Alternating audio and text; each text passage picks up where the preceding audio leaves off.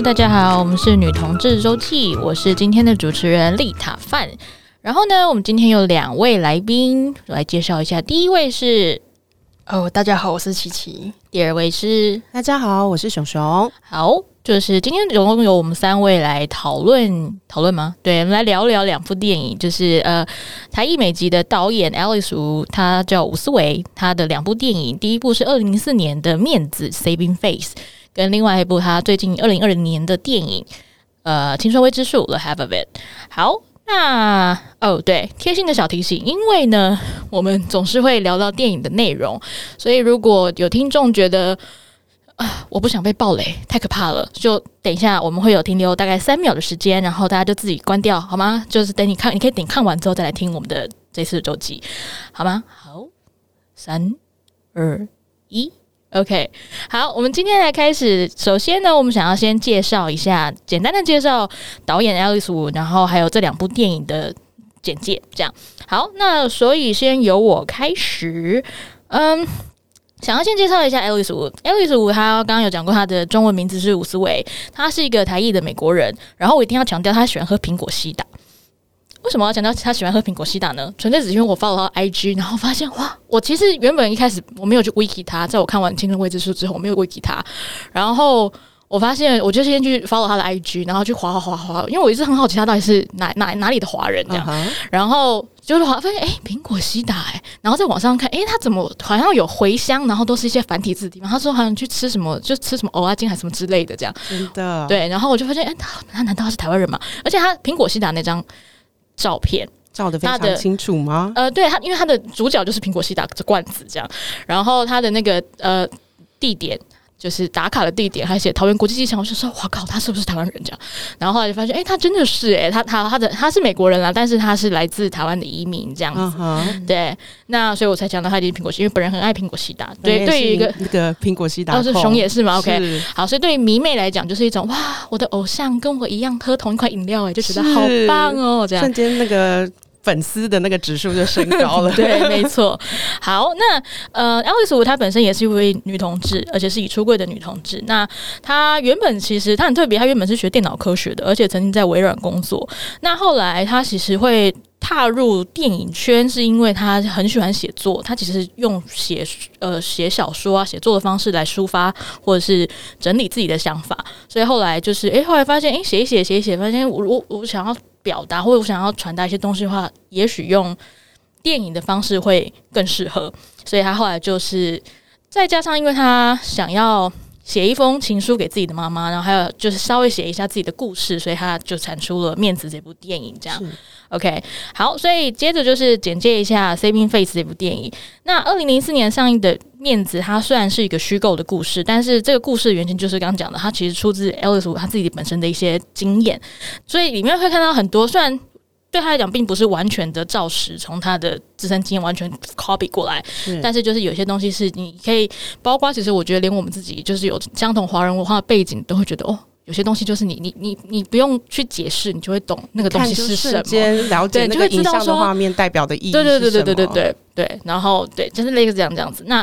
嗯，面子的故事呢，它的女主角 Will 是一名就是纽约皇后区的华裔外科医师，然后她其实也是一名女同志，但是她并没有在亲友面前出柜。那所以我记得她只有身边很少的亲友才知道她她的女同志的身份，这样子。就他那几个外国好朋友，对对对对对，对包括那黑人啊，嗯、然后包括一开始跟她跳舞的那个那个华人男性这样子。嗯就是那个 Vivian 的表哥，对，那他其实是在某一次，就是他们华人都会在他们华人社群里面有个聚会，都会去一家餐厅，然后大家就挤在那边啊吃东西啊这样子，然后顺便就是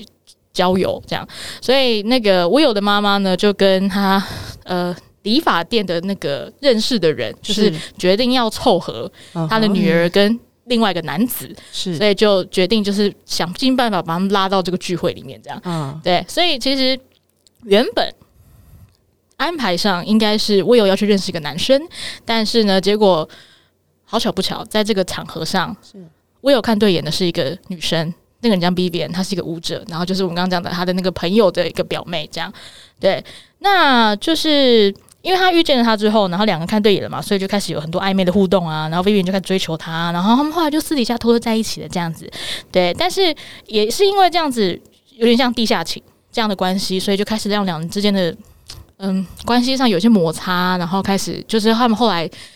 短暂分开的一个导火线，这样。因为我记得好像里面的剧情其实是讲说，感觉是呃他在追 Will 在追求的那个 Vivian 对吗？嗯、他已经是跟家里出柜的状态。嗯，你说应该是 Vivian 追求，应该你比如说。哦，我的意思是说，就是那个，我记得好像 Vivian 她本身是已经出柜的状状态，她爸妈其实都是、嗯、比较算对，对。那所以其实很像我们在现阶段的时候，有时候你交往的伴可能是呃对方是已出柜的，所以他就是非常的坦荡。嗯。可是另外一方面，他会希望是呃，我并不想让我的家人知道，嗯、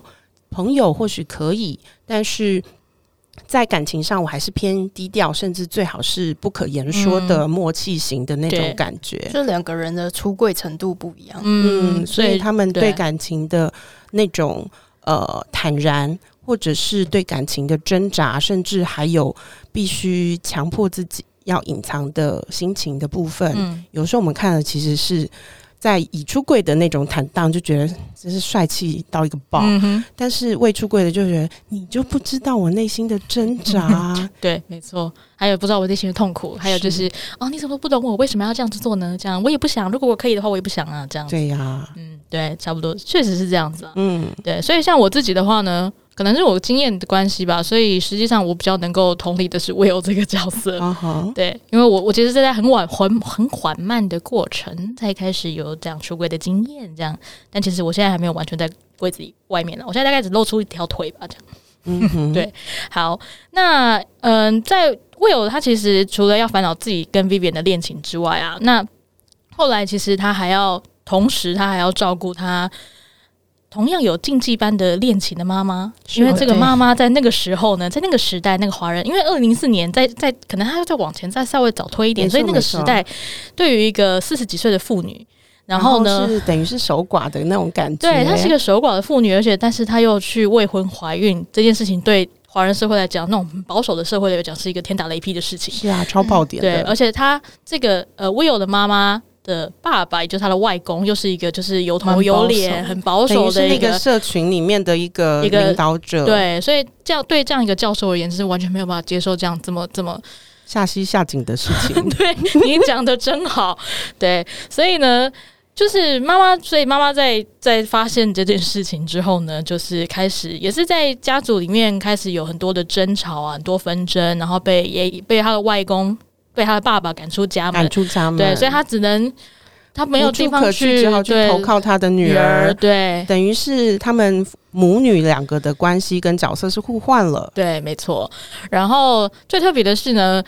虽然我们都知道她未婚怀孕了，但是呢，从头到尾直到直到最后结局之前，我们都不知道那个孩子的爸是谁。所以其实故事里面有一很大的一场段是大家都在猜，到底谁是孩子的爸？爸对，对对，谁是孩子的爸？这样对对，然后后后面就哦。原来是他，怎么会是他这样？可是我真的觉得在里面啊，我真的觉得那个妈妈是个非常非常勇敢追爱的角色，欸。对，她她等于是在所有一切的禁忌之下，嗯，去做了她最可能、最努力的情欲流动，跟呃努力的争取她自己要的，但是又隐藏在她呃，比如说被她爸爸限制的那个下面，嗯，就是有点像是。呃，努力的鸭子划水，嗯，他不放弃追求他自己的幸福，这一点是我非常佩服的，嗯。然后还有他在面对自己怀孕这件事情，他的感觉是我就是要把这个孩子留下来，嗯。他从来没有一句话说我要把他，因为为了父亲的面子，或者是其他的对女性的期望，我要把这个孩子。给打掉或什么的，嗯，所以这其实是我非常佩服的一个母性的坚强。嗯，对。但是同时，其实他还是有一些嗯屈服于他爸爸威权威底下的一些表现啊，包括他后来也是呃勉强接受爸爸所提供的婚约啊，对。然后要不是因为他女儿 Will 去拯救他的话，说实话，他可能也不会没办法从这个。可怕的未来的这个关系中，就是你知道脱逃脱逃。对，所以其实我觉得他也有他自己的挣扎啦。那也就是说，后来反而是越到故事中后段，就会发现这对母女的关系开始在互相影响，然后他们有点好像互相重新认识彼此，重新开始对话，然后呃。妈妈开始，妈妈知道说，哦，女儿正式的跟他出轨了，然后女儿也知道说，哎，妈妈其实跟我一样，她有一些 下心下井的事情，对，所以呢，就觉得哇，哎，那就是我觉得他们有一种，就是因为。彼此都有这样子的正在发生的一个经验，所以就是互相的去体谅对方，然后大家都是女人嘛，对对对对，女人何苦为难女人呢？对，有点类似像这样子，而且又是在一个不符合社会期待的女人，对对对，所以就有点像他们又变成彼此的一个伙伙伴，然后相互就是相互扶持，嗯、然后最后我觉得也就有点像成全了对方，最后最后最后最后最后才有一个 happy ending 这样子。因为我一直觉得它的时空背景对我来说是很特别的，它其实是在一个西方的国家，嗯、但是却是在华人的社会。然后你信奉是传统的一种儒家思想，或者是应对进退的这个部分，嗯、但是私底下的暗潮汹涌真是精彩呀！对，没错，所以。这部对，等下会讲。其实基本上我一直看就一直笑，真的，他有好多点好好笑。可是你真的问我说他哪些点很好笑，我如果不是没有重看的话，我还真的想不起来哪些点好好笑。因为那个 culture shock 真的是我们 就是东方人很 relate 的这样子。对对对对对，就是你看了就会觉得啊，就是这样，就是这样。嘿，比如说我就觉得我妈也是这样呢，这样这种的。嗯，好，OK。所以这基本上就是面子，最后就是母女成全双方，然后他。呃，最后就揭晓了妈妈的那个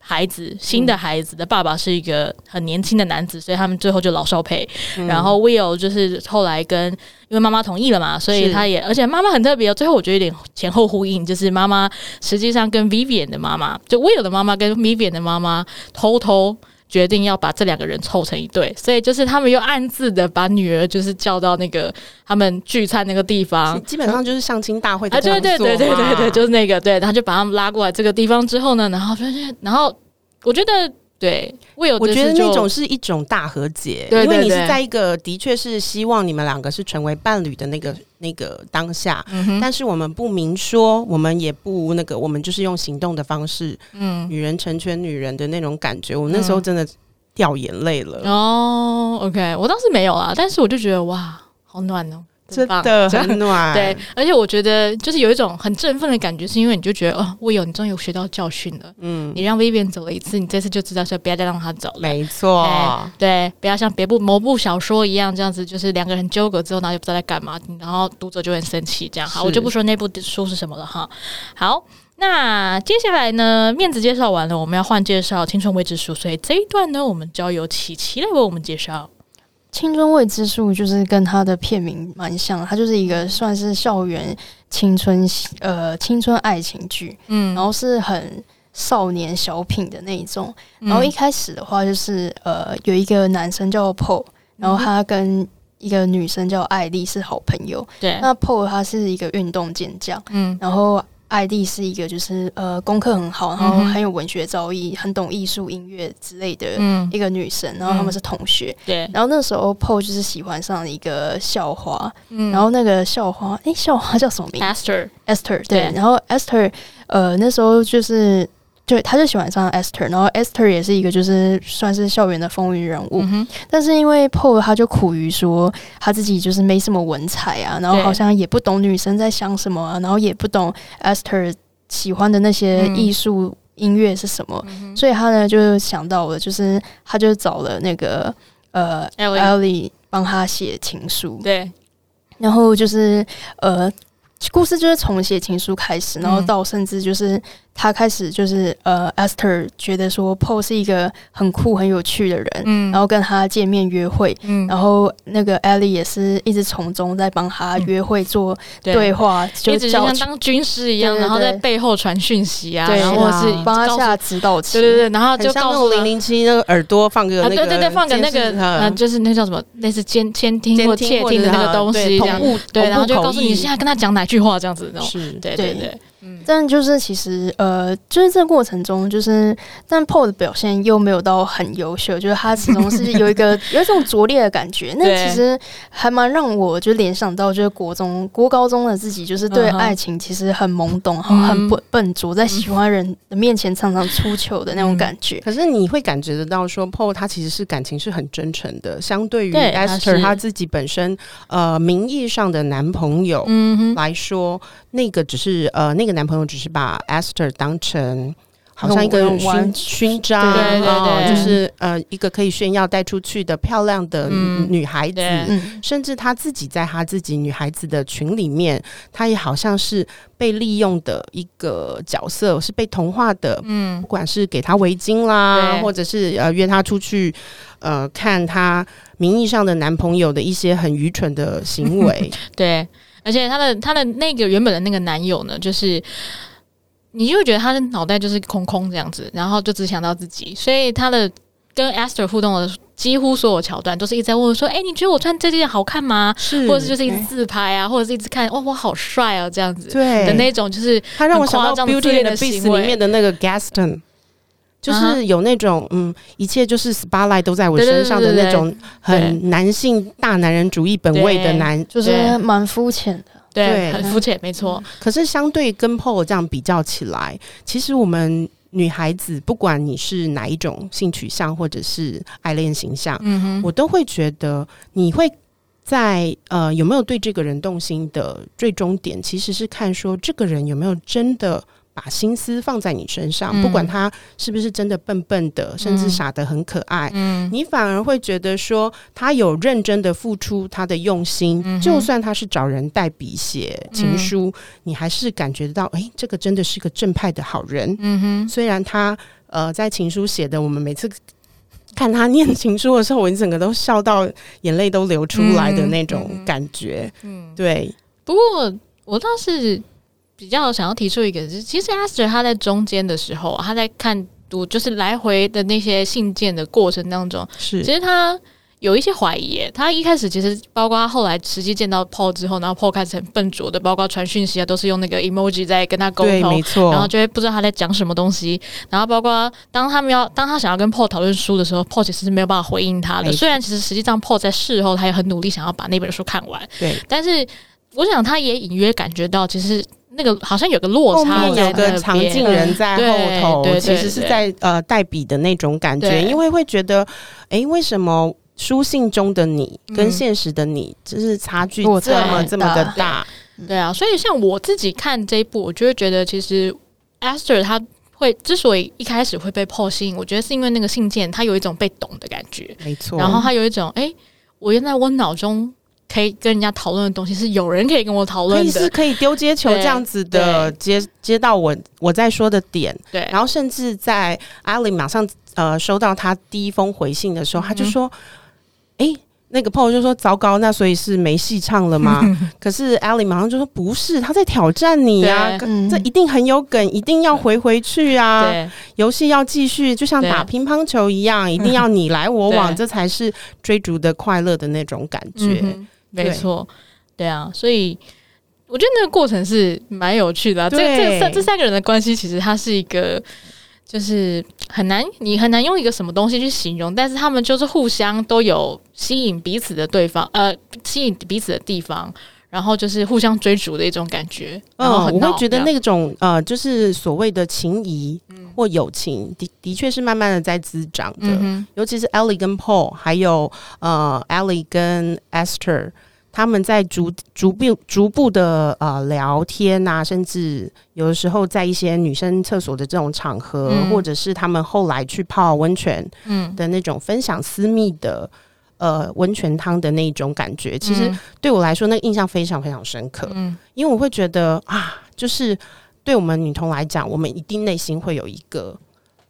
别人绝对不可以触碰的神圣的所谓的呃秘密场所。嗯，但是当我愿意敞开我的心房，让你进来我的秘密场所的时候，嗯，其实，在感情的接受的程度上，已经让我觉得定义是你已经是超越朋友的那一步了。嗯、你等于是我的呃，算是挚友，或甚至是更好更好的手帕交的那种感觉。其实，在这部电影里面，他们我觉得我很喜欢的原因，就是因为它其中一个很大的一个部分，他们在探讨一个 soul mate。对，通常 soul mate 我们听到就是因为 soul mate 中文要怎么说、啊？灵魂伴侣，灵魂伴侣，你是我灵魂的另一半。欸、对，但是通常我们。我觉得我们可能习惯上会觉得这个灵魂伴侣通常都在讨论，他可能是我的另一半，是我的那个情爱关系上面的对象这样。是，但是其实我觉得他这部电影除了真的讨论就是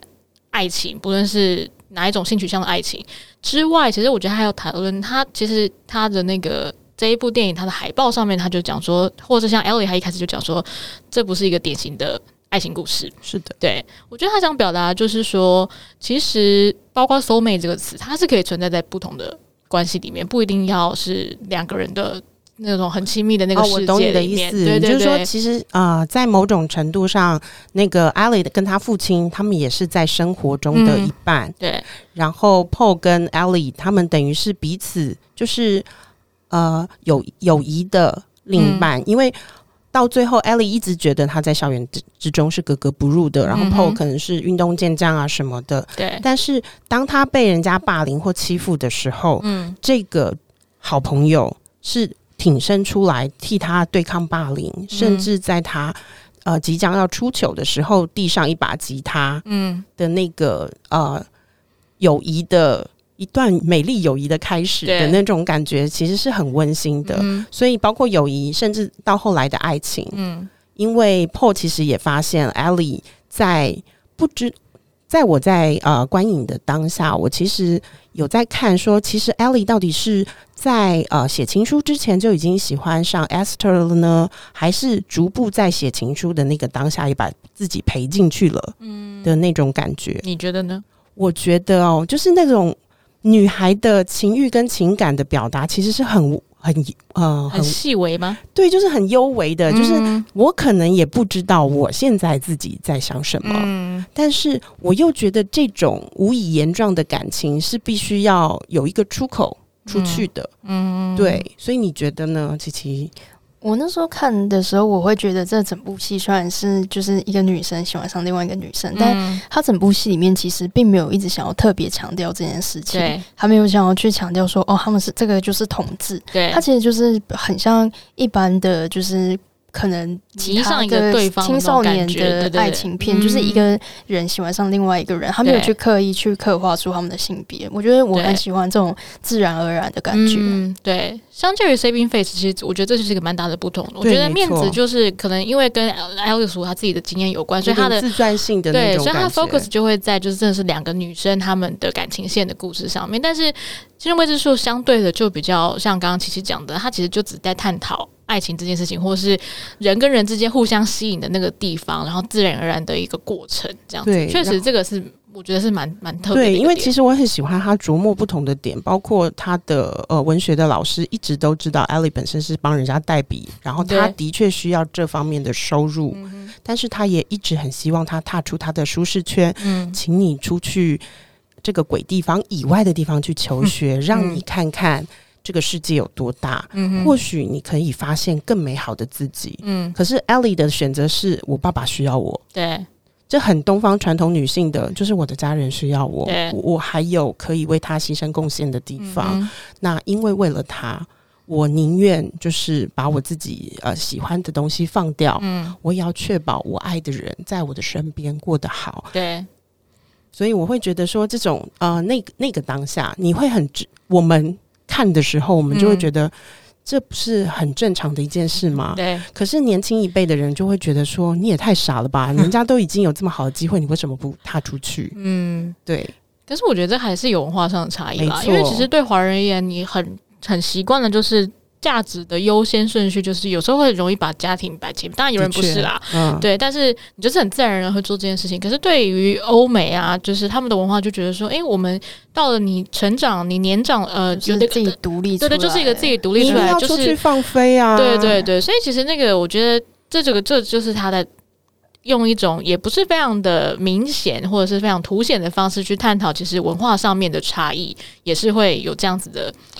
对，就是、而且也感觉上说，的确都是发生在校园里面的事，嗯、就是每天的 daily life 的那种感觉。对，所以其实这个也是我觉得那个青春未就是跟面子的一个蛮大的差异，就是面子会比较放在都着重在就是很很 focus 在华人文化。然后华人社会这样子比较稍微小范围，虽然它的背景还是在美国，可是其实你你在看那个文化差异东西就比较没有这么多，你还是会看到，包括他们语言上面还是会用他们中文讲话，啊或者是对，然后那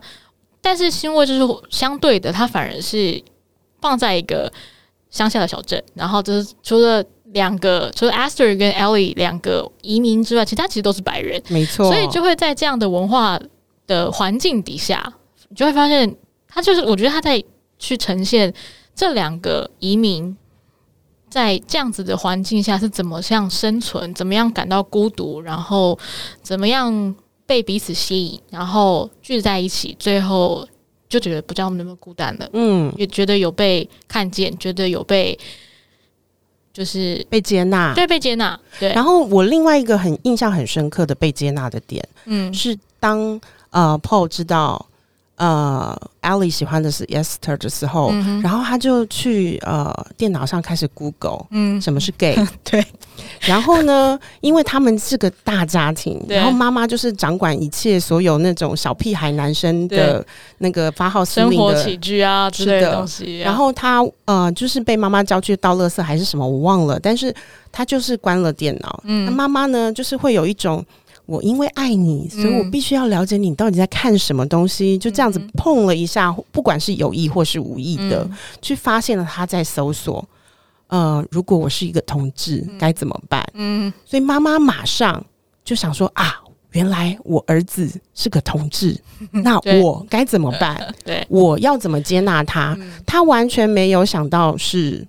呃怎么办？我要把他怎么导正？嗯哼，他马上就是好像瞬间就可以。啊、呃、啊！我儿子在担心诶、欸，嗯，把自己的情绪都给，就是先放到一边，对嗯，然后一直呃，就是场景就演进到那个他们在教堂里面的时候，妈妈二话不说就站出来、欸，诶，我就觉得他其实这部《青春未知数》给我的感觉就是他很多爆点，嗯，然后也很多伏笔，嗯，但是一个一个呈现的那个丰富度，其实呃，相对面子来说是。更能够让年轻一辈的人，嗯，可以接受，就觉得这就是我们的日常生活，嗯，这就是我们可以接受的。而且我还觉得，他知道那个 Ellie 喜欢的是 Esther 的时候，嗯，他第一句因为他的宗教的关系，他就说：“我觉得你会下地狱。”对。这个很像我们平常在跟朋友出柜，嗯、甚至是跟呃不同的，你不，你永远在跟朋友出柜，或是跟家人出柜的时候，你会很担心，万一我的宗教信仰是不接受的，嗯、万一我的朋友他其实并没有想象的那么开明，那我怎么办？嗯，有可能接受到的呃人身攻击或语言攻击，嗯，都是非常非常有可能的，嗯、所以。我会觉得，嗯，那种呃，被你觉得是朋友的人，然后挨了一记闷棍的感觉，嗯，其实也是我们在出柜的时候可能会面临到的事情。对，是有可能的啦。嗯，对。不过我觉得，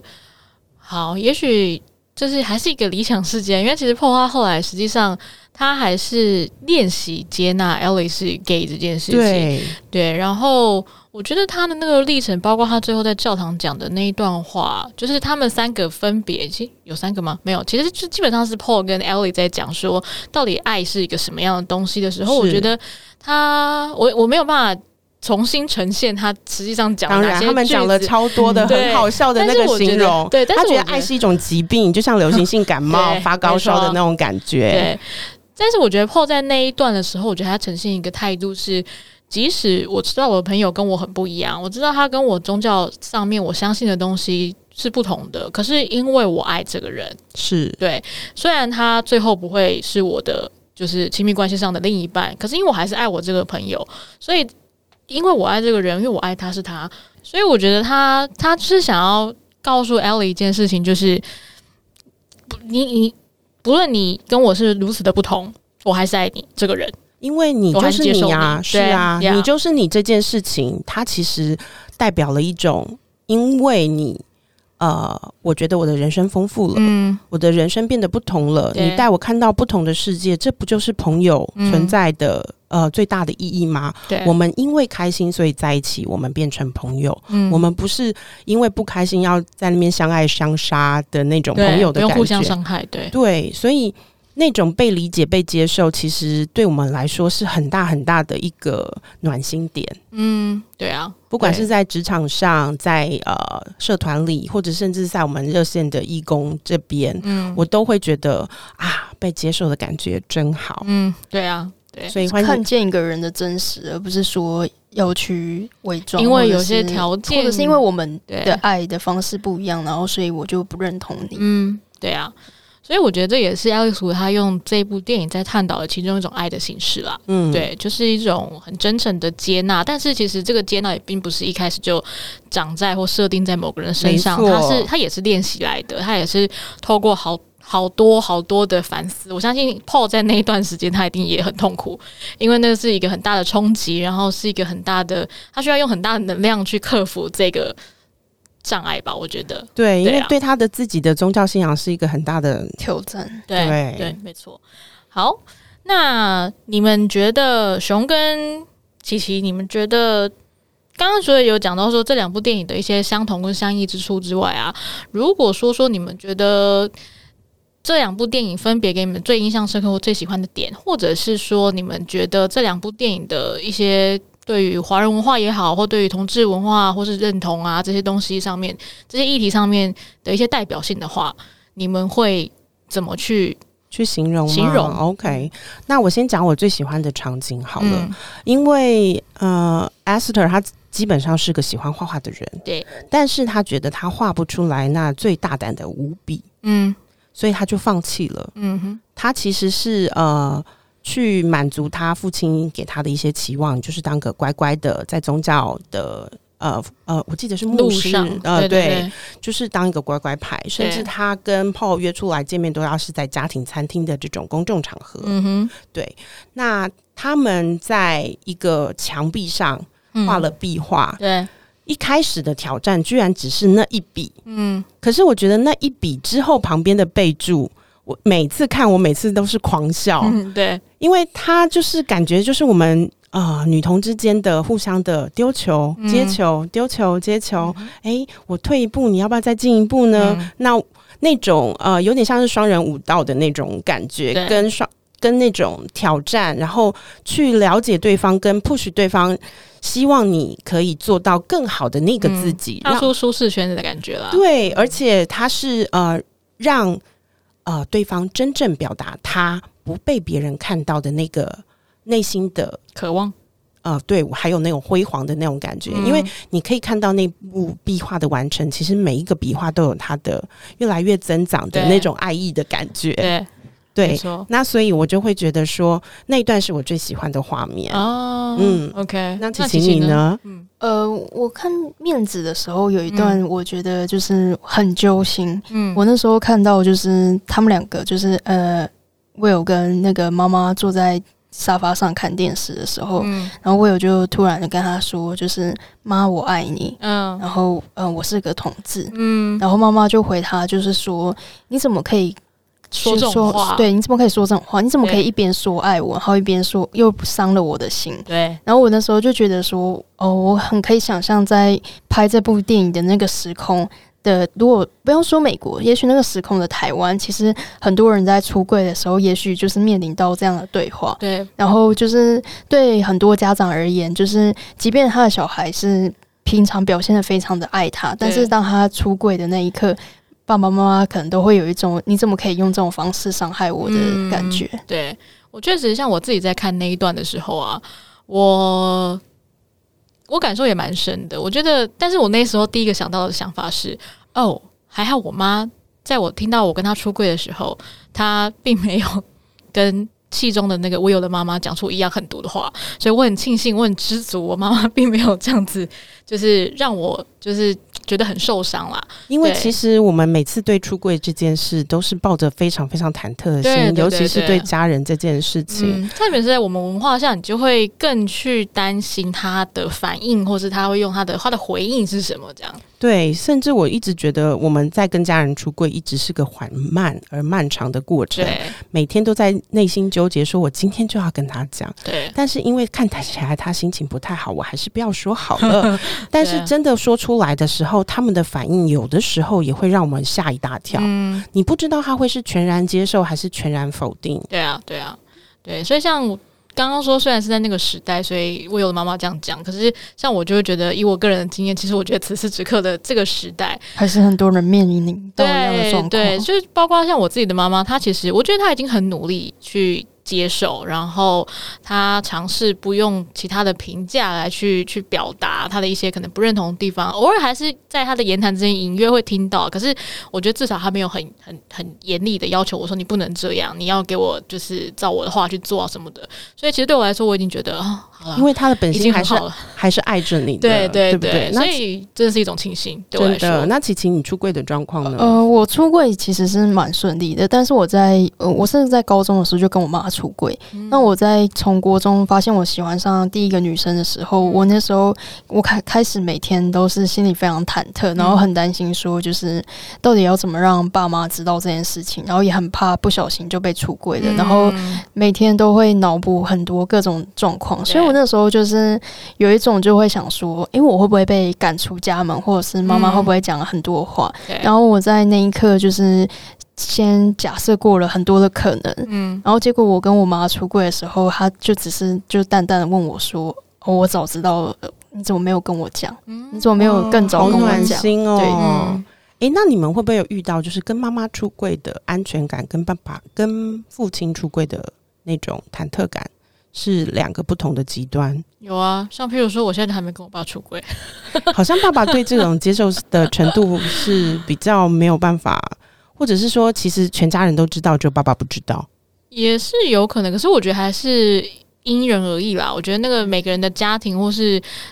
你的，你的的，那个，我觉得可能要看你原本跟你爸爸跟你妈妈的关系是不是就，如果是一样的话，可能其实对两者来说差异不大。但如果说原本关系就不一样的话，那可能当然就会有不一样的差别。对啊，所以其实我觉得，呃，我曾经在看那个那个呃面子，哎，不是那个有个作家写那个。享受吧，一个人旅行。那个 Elizabeth Gilbert，他曾经在他的 IG 上面，他在讲他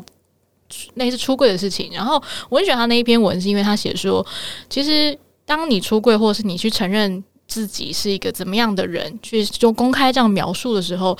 你旁边的人可能会说你很勇敢。但是他后来想一想，发现其实这个东西不是很勇敢，这么简单而已。他说，其实那个是一个安全感。他说：“是因为我觉得我的环境很安全了，我觉得我讲出来不会受伤了，所以我才敢讲，并不是因为我的本性是一个很勇敢的人，我有这样的特质，所以我就把它讲出来啊，好好好被接受那种。所以我觉得这样，我像我自己就反思到我自己的经验，我就觉得对，其实我也是，包括我说我现在跟我只有跟我妈出轨，我不敢跟我爸出轨，因为我觉得也是在那个安全感的差异。因为我曾经听过我爸对于同志，然后有一些很负面的评论。”然后他用甚至用很恶心这样子的形容词形容他，哦、所以对我来说，跟我爸出轨就是一点安全感都没有，因为我觉得我可能会被批评。虽然其实我理理性中我知道他还是爱我的，所以他其实最后是会接受的。可是我还是会因为很不想要面对那个。不想过是强迫我自己出柜，然后让爸爸就范的那种感觉之类的，所以还是会有那个程度上可能也要强迫他接受这样子。对对对，就是就是你你你就可以意识到，你刚才预测就中间会有一段纠结的过程，所以我到现在就觉得啊，不要好了，还是等我有对象这种先斩后奏之类的，可能在才会觉得说我比较造成自己的既成事实之类的，对对对，可以比较坦然的去讲说啊，我就是这样这样。所以我觉得像我跟我妈出柜，我其实也是经过一段历程之后，发现我。我透过很多自我觉察，然后我自己是已经先累积了我对我自己的一些认同，跟对自己的安全感跟一些信任感之后，我才觉得好，我可以淡然的跟我妈说是这样的一个事实，嗯、然后我就比较有那个真的是比较会有自然，就会开始产生一种勇气去面对说，即使我知道或许他的反应会是不是我预期的那个像，嗯、或是像实际上的那么好的一个状态，但我还是觉得我可以。有那个能力去面对，对我，我有足够的勇气，觉得你应该可以接纳了，我也可以接纳我自己了。对，所以我觉得真的就是我我很喜欢就是 Gilbert 他的那个分享，我觉得真的是安全感的那个那个就是把我们的心声讲出来的那种啊，好打动心的那个名言佳句的那种感觉。对，对。好哦，好，那嗯，你们觉得他的代表性，这两部电影代表代表性有吗？呃，对我来说，我觉得光是、嗯、呃。呈现的方式就不一样，嗯，因为其实，在面子的那个年代，很可能只有存在 VCD 这种东西啊。大家还知道 VCD 是什么吗？对，就是你要买一个机器，然后把一片放进去，然后是倒扣倒抠比的 年代，就是倒抠比就不用讲错了吧？呃，对，没有，但是我会觉得，就是在那个年代，就是呃，本人二八年华，然后再加 NN 趋近无限大的这种、嗯、呃。就是以我们热线来说，算是老同小组的、嗯、的的归纳来说，嗯、呃，那种比较封闭的年代的时候，我们得要靠这种私下传递，嗯，才有办法去了解女同圈。所以，其实女同圈对面子这这一部片子的，呃，就是以这个年代来说，嗯、可能就是接近解严之后啊，嗯、然后法禁解除啊，你们应该年轻一辈的人就觉得、这么早吗？是，就是很不可思议的那种呃。被压抑的那种文化，uh, 对，uh, 然后男性啊，集权、威权，甚至军权的部分，嗯、那在女童要出柜是很难的。所以，当你拿到那一片的时候，对我们来说是，嗯、哇塞，这这部片太赞了，我一定要珍藏。嗯，就是甚至去呃，就是购入，然后再。哎、欸，我有一片超好看的，拿去 像宣传吗？对，有点就是那种啊，终于讲出我的心声了。呃、不管是跟妈妈出柜，或者是呃面对爱情的、嗯、的呃豁达勇敢这一块、嗯，我知道面子已经是我大学的时候哦，对，所以那时候已经，因为他我记得他好像是一九九五年的时候的片子吗？还是20，没有二零零四年的时候上映的？对，OK。所以其实到现在距今也十十几年了，对，对小孩都可以嗯，快要可以结婚了。的那种感觉，没那么夸张、啊，就是十六岁的那种，对，对，对，对，就是如果以这样子的时间历程来说，那这两个的媒材不同，还有就是现在青春未知数是在 Netflix，嗯，尤其在新冠之后，大家都是宅经济，嗯，Netflix 的订阅率，我相信应该是蹭蹭蹭的暴涨吧，嗯，所以你在呃以这个年轻一辈可以可见度，其实相对曝光度是高的，嗯，我觉得这个差别是很大的。所以，当我呃，你你那时候说要讨论面子这一片的时候，嗯、我真的去图书馆去找这一片到底还有没有可以那个存在的那个可以出来看，对，甚至对，那所以好不容易调到了，嗯，然后就是 DVD 这样子，嗯、然后我想说。啊，糟糕！我们家好像没有 DVD player，现在都是看 Netflix 了，怎么办？没有地方可以放吗？对，然后我想说，那怎么办呢？我也不可能去买一个什么折叠式的 DVD 播放器再来追这部剧呢。啊、那但是 Netflix 不一样啊、嗯、，Netflix 你打开来，手机、平板什么媒材都可以看，你甚至可以投影到那个大荧幕。所以我觉得，甚我觉得在接受度，你是可以邀朋友一起来看 Netflix 的。嗯嗯对，所以我会觉得这种多媒材其实对我们来说是多元文化很好推广，甚至可以更接近一般民众家庭什么的那种感觉。说实话，我看过就是 Alex 他针对就是呃一些媒体去采访他对于那个听说未知数的一些。说说讲解或说明的时候，他其实就讲，他会之所以放在 Netflix 上面发行，有一部分就是因为他其实想要用，特别是他的故事其实真的没有这么的 focus 在同志的的爱情上面，所以其实他就是用这种稍微比较隐微，但是又就是。我觉得它是一个很大众的片，对对对对对，就是你不要去把它特别归类的话，我其实会觉得说，它其实就是一青春爱情故事，对对，就是很校园爱情，就是每个人都有的青春的那种，大家都可以有连结的一部片。所以其实它放在这样子的平台，其实优点就是像刚刚熊讲的，就是它可以很很自然的推广给其他，也许不是这个圈圈的人看，这样子，对啊。所以我觉得这是一个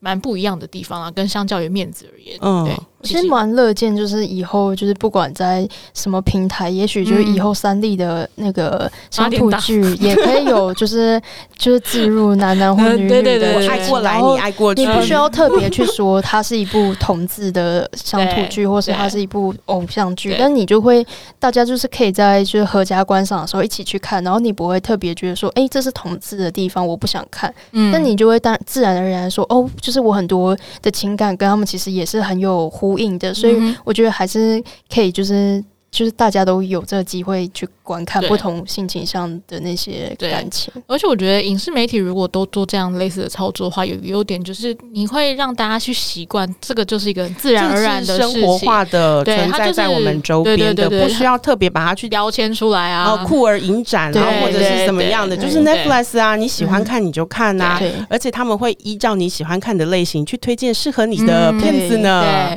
那其实多元文化在 Netflix 里面还不少，甚至连卡通动画都有，嗯、所以它也可以针对宅男族群，或者像我们这种呃呃年纪虽长，但是永远有充满着童心的这种，嗯、对我们来说那个年代的、嗯、呃女女最棒的卡通就是《库洛魔法使》嗯，里面的小樱跟芝士。嗯、现在有《冰雪奇缘》哦，对，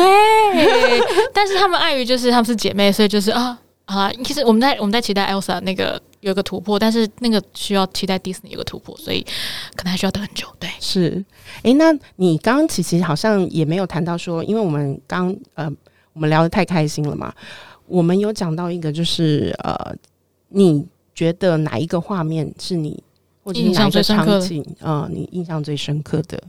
刚刚讲到就是面子，就是跟妈妈出轨的地方，然后还有那个青春未知数的话，我会觉得我很喜欢他的那个结尾。嗯，就他们结尾其实没有谁跟谁在一起啊，对，它是个开放性结尾。对，然后他们是深情拥吻了，就 哎，我这样算暴雷吗？深情拥吻，我们已经爆了大概快要五十分钟的雷了。对耶，所以不用担心，你可以继续爆。对，所以他们深情拥吻了之后，就各自走各自的旅程了。对，他们就是要去念。自己要的大学嘛，对，那我就觉得这其实是一个，就是呃，会觉得让我跟我自己的青春期就是很有连接。就我觉得青春期你常常很多的故事就是不会写下一个很有，就是很很系统性或者是很规律的，就是有一个句点，它其实好像就是会有无限开放、无限可能，然后这会是你将来等你长大会有的造化。对，这是开放式解决的优势啦，就是因为让你。有个想象，而且可以自行脑补说他们再来之后有什么样美好的相遇啊，然后也可以为那个拍续集留个伏笔。嗯，续集是不敢说啊，但是确实我觉得那个后面那个脑补的过程，对，我相信很多人都会有很多的 fan art 就是这样产出的。是啊，对啊，嗯，我自己的话，我对于这两部片最印象深刻的是，你们有印象吗？在面子里面呢，他们在婚礼的时候是，就是我有。出来挺身而出拯救他妈妈之后，就是事实就呈现出来了嘛。就是妈妈实际上是爱小鱼的。然后你还记得后面发生什么事吗？他把他妈妈抱进计程车里面那一段吗？没有，我是说那个婚宴的场场景，大家还记得那是发生什么事吗？大家就很惊恐，大家很惊恐。然后他开始就是开始争吵。哦，对对对。对然后同样的呢，把场景换到青春未知数，大家还记得在教堂里面的时候，在他们讨论。爱是什么的之后，嗯、大家也开始吵起来吗？好妙哦！我觉得其实旁旁人的声音其实不是那么的重要。对，对，然后我觉得，我觉得这两段很有趣，我会特别讲提出来讲，是因为我那时候看的时候就觉得，天哪，Alice 你到底是多喜欢在这种大场面让大家吵架？然后我觉得好好笑，这样。他很想要让他的人物凸显出他跟大众的想法其实是背离的，而且我觉得他也透过这样的画面去呈现一个，其实很多人的想法是不同的，价值观是不同的，可是可以在同样的平台，然后有一些互相激荡。对，而且其实，呃，我觉得在那个嘈杂的环境去呃讲出来这件事，其实是有个象征意义。对我来说，嗯、我会觉得说，旁人的杂音再怎么多，嗯哼，那个当下我们是主角，对，我们只要管好我们自己就好，嗯，我们相爱关你屁事，嗯，对不对？真直白。对，那还有就是我这么幸福，所以你是因为得不到吃不到葡萄酸吗？的那种感觉，对我来说啦，我会觉得其实是个很欢乐的场面。对，就是你会觉得那个有莫名的一种诙谐，跟跟那个要怎么说呢？就是会觉得说啊，就算旁人说的话再多，但是日子是我们在过的，嗯哼，所以我们只要好好的爱我们自己，把自己过得好，嗯，自然你就会得到你想要的，不管是哪方面的追求。嗯、对，这这点也是我觉得你刚刚说的那个，对我来说笑点是在这边。对，对我很喜欢这两个画面，我就觉得这个导演实在太有意思了。因为有的时候我们其实很在乎别人怎么评价我们，对，对，我们会被一些刻板印象所绑架，嗯，对，甚至不敢去表表表露出自己。对啊，我都会觉得这是在某种方面是很损失的一件事。嗯哼。因为其实，当你做真正的自己，跟真正的爱着自己的时候，你才可以表达，呃，或者是说，你才可以呈现你想要为这个世界做些什么，嗯、或者是你想要怎么样让这个世界看到你自己。嗯，不管我们在哪一个职场，或是在哪个场域，或者甚至我们在热线里面，嗯、我们都是在尽一己之力去表现我们最好的那个自己，不是为了。自己本身，甚至有的时候是为了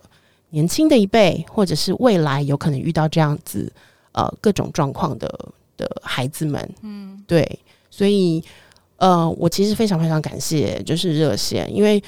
他们走在前面，把五二四这个同婚的让时，就是让让我这个很传统、非常老同的感觉，就是啊，你们终于。成功了，嗯，所以为了要庆祝你们成功，所以我决定跟家里出柜，嗯的这么猛的事情，我也是做得出来。嗯、那当我出柜的时候，我爸妈就第一个反应就是两，呃，因为我出柜的时候我是没有挑人的，嗯、我就直接很直白说，